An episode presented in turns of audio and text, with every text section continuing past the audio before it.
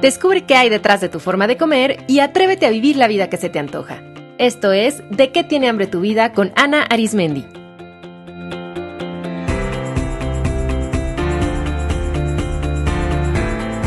Este es el episodio número 37, Comida y Desamor.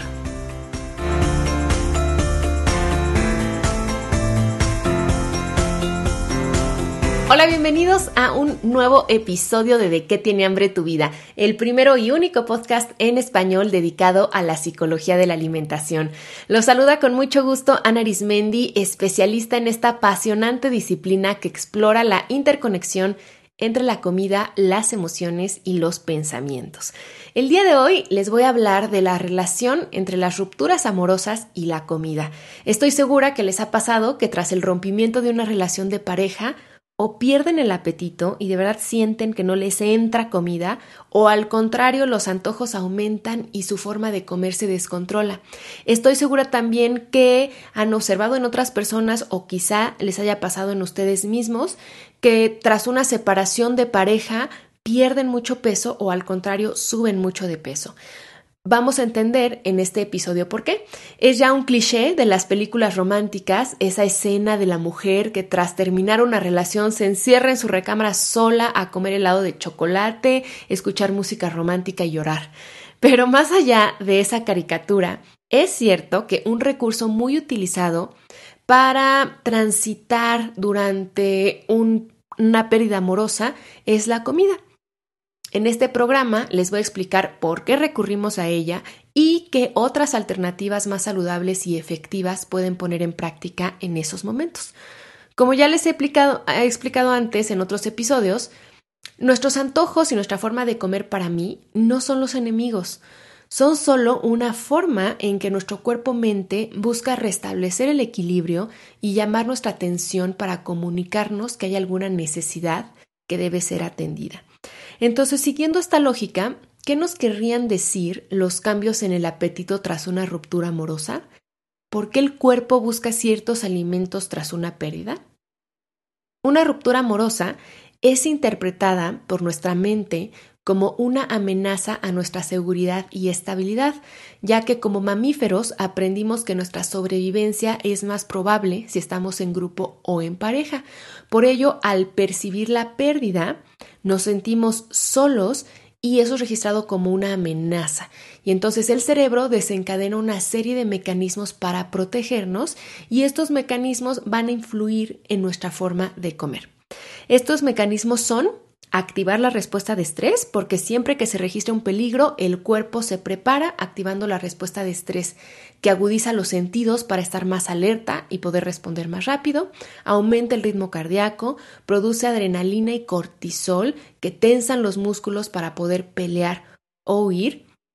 Y esta serie de respuestas, si se prolongan, pueden causar insomnio, enojo, ansiedad, aumentar el nivel de azúcar en sangre y tal, también mandar la señal de reservar grasa.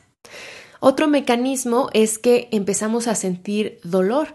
El dolor tiene la función de avisarnos que estamos ante un peligro o que hay algún desequilibrio interno.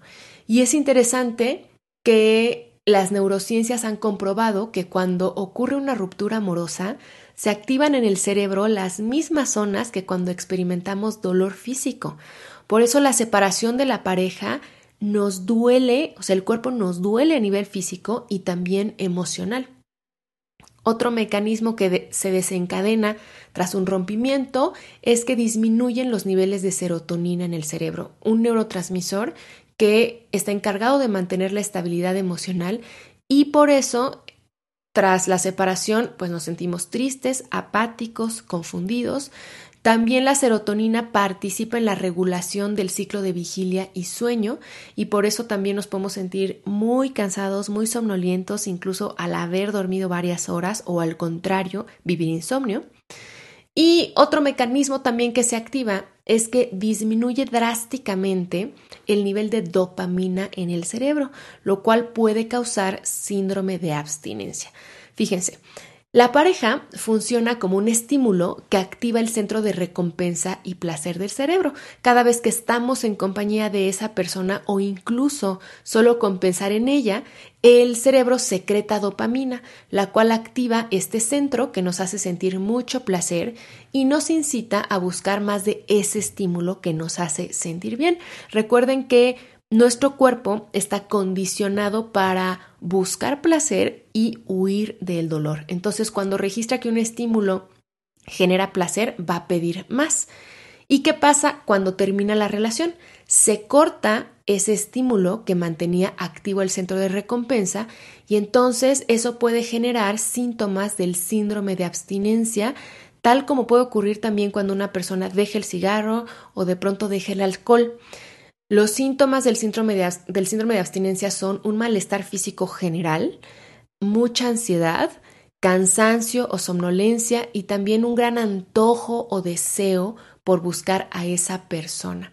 Si alguna vez alguno de ustedes ha dejado el cigarro o, por ejemplo, ha dejado eh, el azúcar de pronto o un refresco, estos, estos síntomas también aparecen. Hay mucha ansiedad y hay mucho antojo. O sea, se antoja de pronto mucho refresco, mucho azúcar, mucho alcohol. Y en este caso, el antojo es de una pareja. Por eso muchas personas, incluso en contra de su propia lógica, se niegan a terminar la relación, aunque saben que la relación ya ya llegó a su fin, aunque saben que la otra persona ya no quiere estar con ellos, aunque incluso saben que ya no les conviene estar en esa relación, se niegan a terminarla o buscan de formas desesperadas a la expareja. Y ahí es cuando tenemos los casos de estarle mandando mensajitos, estar revisando sus redes sociales, aparecerse en su casa o en su trabajo. O hay otras personas que en ese momento se enrolan en una nueva relación pasajera la clásica relación de rebote, que sobre todo es muy intensa sexualmente, solo para conseguir un nuevo estímulo. Y bueno, todo esto que tiene que ver con la comida. Bueno, pues todos estos mecanismos en algunas personas pueden inhibir el apetito.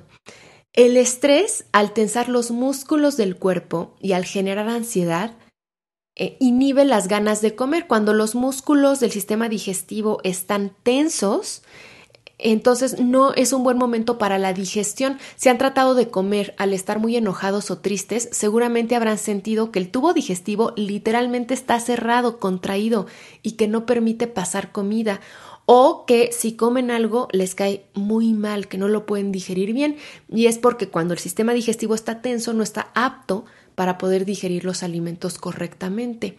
También la disminución de serotonina puede causar falta de apetito y mucha somnolencia. Entonces, si después del rompimiento no pueden salir de su cama, sienten que su cerebro funciona lentamente y no quieren comer nada, seguramente están pasando por esta fase. Y la función psicológica de esto muchas veces es forzarnos a darnos un espacio para detenernos, hacer una pausa, descansar y comer algo mucho más ligero que le permita al cuerpo eh, descansar también internamente de sus propias funciones.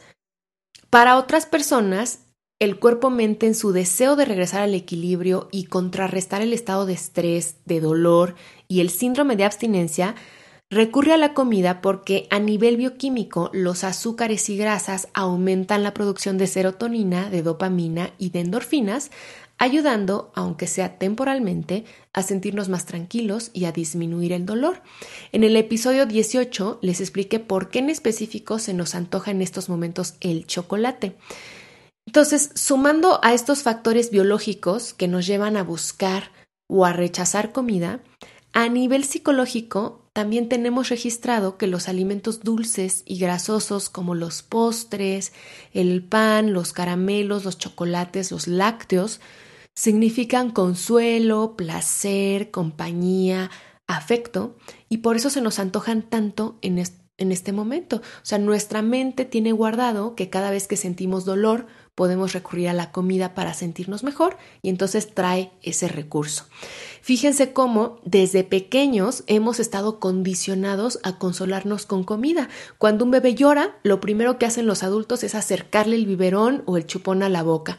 Después de que el doctor inyecta a un niño, le dan una paleta. Y así, a lo largo de nuestra vida, vamos asociando dolor, comida.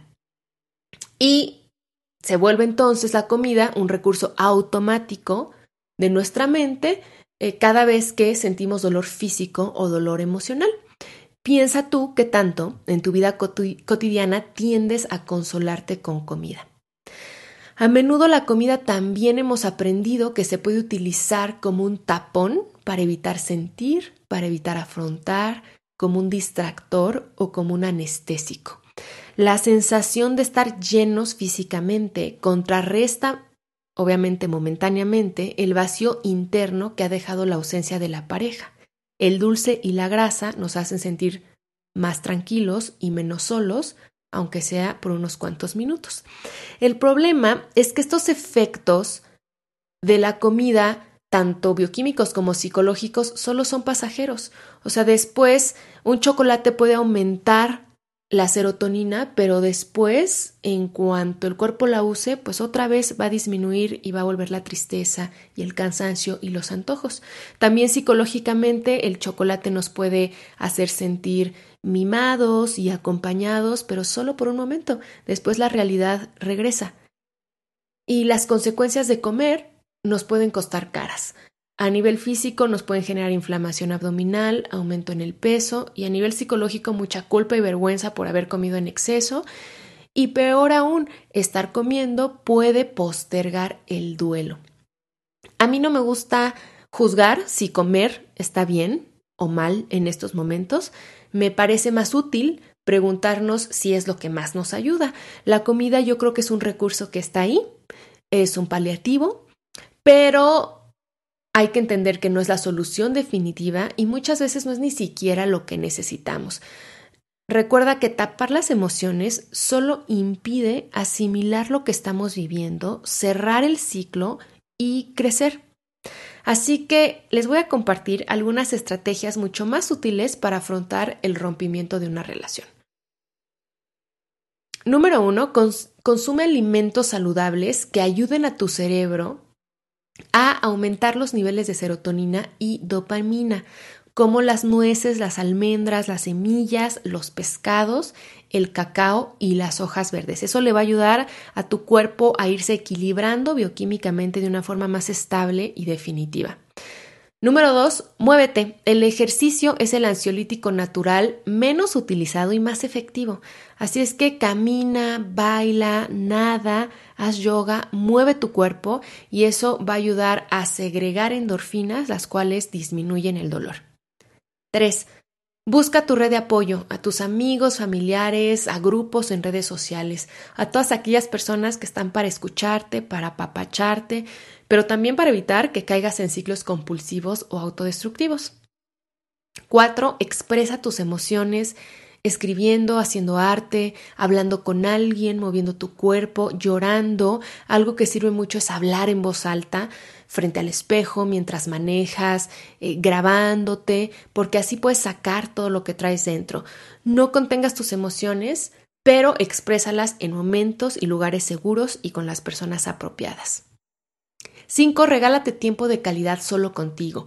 A veces dentro de la tormenta es importante hacer un oasis interior, alejarte del teléfono, de las redes sociales, de las opiniones de los amigos. Entonces, irte a un retiro, irte de viaje o hacer un retiro en casa puede ser muy saludable y ayudarte a aclarar tu mente. 6. Observa si estás evitando afrontar la situación trabajando en exceso, involucrándote en otra relación, comiendo, bebiendo, durmiendo, negando o minimizando la situación, típico de, ay no, yo estoy bien, no, no pasa nada, no, no, no, yo ya lo superé. Y si observas que estás cayendo en un ciclo así, detente. Acepta que esta situación te duele, que es difícil, que no sabes qué hacer. A veces lo que hacemos para no sentir es más doloroso que permitirnos sentir las emociones que surgen. 7. También puede servir mucho consumir ciertos complementos nutricionales, por ejemplo, magnesio y complejo B, que ayudan a la relajación y a dormir mejor, omegas y otros como GABA o 5-HTP que ayudan a la, síntesis de serotonina, pero para ello es importante que consultes a un especialista que los dosifique y que te recomiende una buena marca de complementos nutricionales. Yo no recomiendo para nada ir a las tiendas y comprar los primeros que venden ahí. No todos son de buena calidad ni efectivos. 8. Piensa que si una amiga o amigo muy querido estuviera pasando por una separación, ¿qué le dirías? ¿Qué les aconsejarías? Y aplícate tus propios consejos. 9. No te tragues nada. Muchas personas literal y figurativamente se tragan el coraje, el resentimiento, la vergüenza, el rechazo, la tristeza. Así es que di lo que tengas que decir, llora lo que tengas que llorar, grita lo que tengas que gritar, sácalo, porque si no, va a salir de alguna otra manera a través de compulsiones, enfermedades o acciones inconscientes. 10. Busca alternativas para cuidarte y demostrarte afecto. Recuerda que nunca estás sola, siempre estás contigo y nadie nunca te abandona. No hay mejor compañía que la tuya. Así es que regálate una mañana en un spa, un domingo tranquilo, un paseo por tu ciudad, invítate al cine, toma un largo baño en tina, ponte esa mascarilla que has estado guardando, visita a tu abuelita que siempre te mima, o sea, busca formas de, de expresarte amor a ti que no tengan que ver con la comida. Y once, si sientes que esta situación te rebasa, busca apoyo. Se vale pedir apoyo psicoterapéutico e incluso psiquiátrico que te ayude a procesar tu duelo. El rompimiento de una relación es triste y eso es lo normal. No se puede huir de las emociones, por más que comas, no se van a ir a ningún lado. Evitar sentir solo intensifica y prolonga las emociones, así que date permiso de sentirlas, busca apoyo, vive un día a la vez, come bien, cuida tu cuerpo y verás que poco a poco, a tu propio ritmo, irás comprendiendo la lección, tu cerebro regresará a su equilibrio y te sentirás no solo bien, sino mucho mejor. Espero que este programa les haya gustado. Me encantaría saber su opinión y qué quieren escuchar en este espacio. Escríbanme a info arroba de qué tiene hambre vida o vía Twitter, Instagram o Facebook. Hasta la próxima. Si estás disfrutando de este podcast, imagínate qué sería trabajar directamente conmigo. Te invito a inscribirte a mi taller de qué tiene hambre tu vida, una oportunidad para transformar de raíz tu relación psicológica con la comida y hacer las paces con tu peso. Existen grupos 100% en línea, presenciales en la Ciudad de México y en muchas ciudades más de la República Mexicana. También te invito a formar parte del reto de 21 días de autocuidado y volver a ponerte a ti como prioridad en tu vida.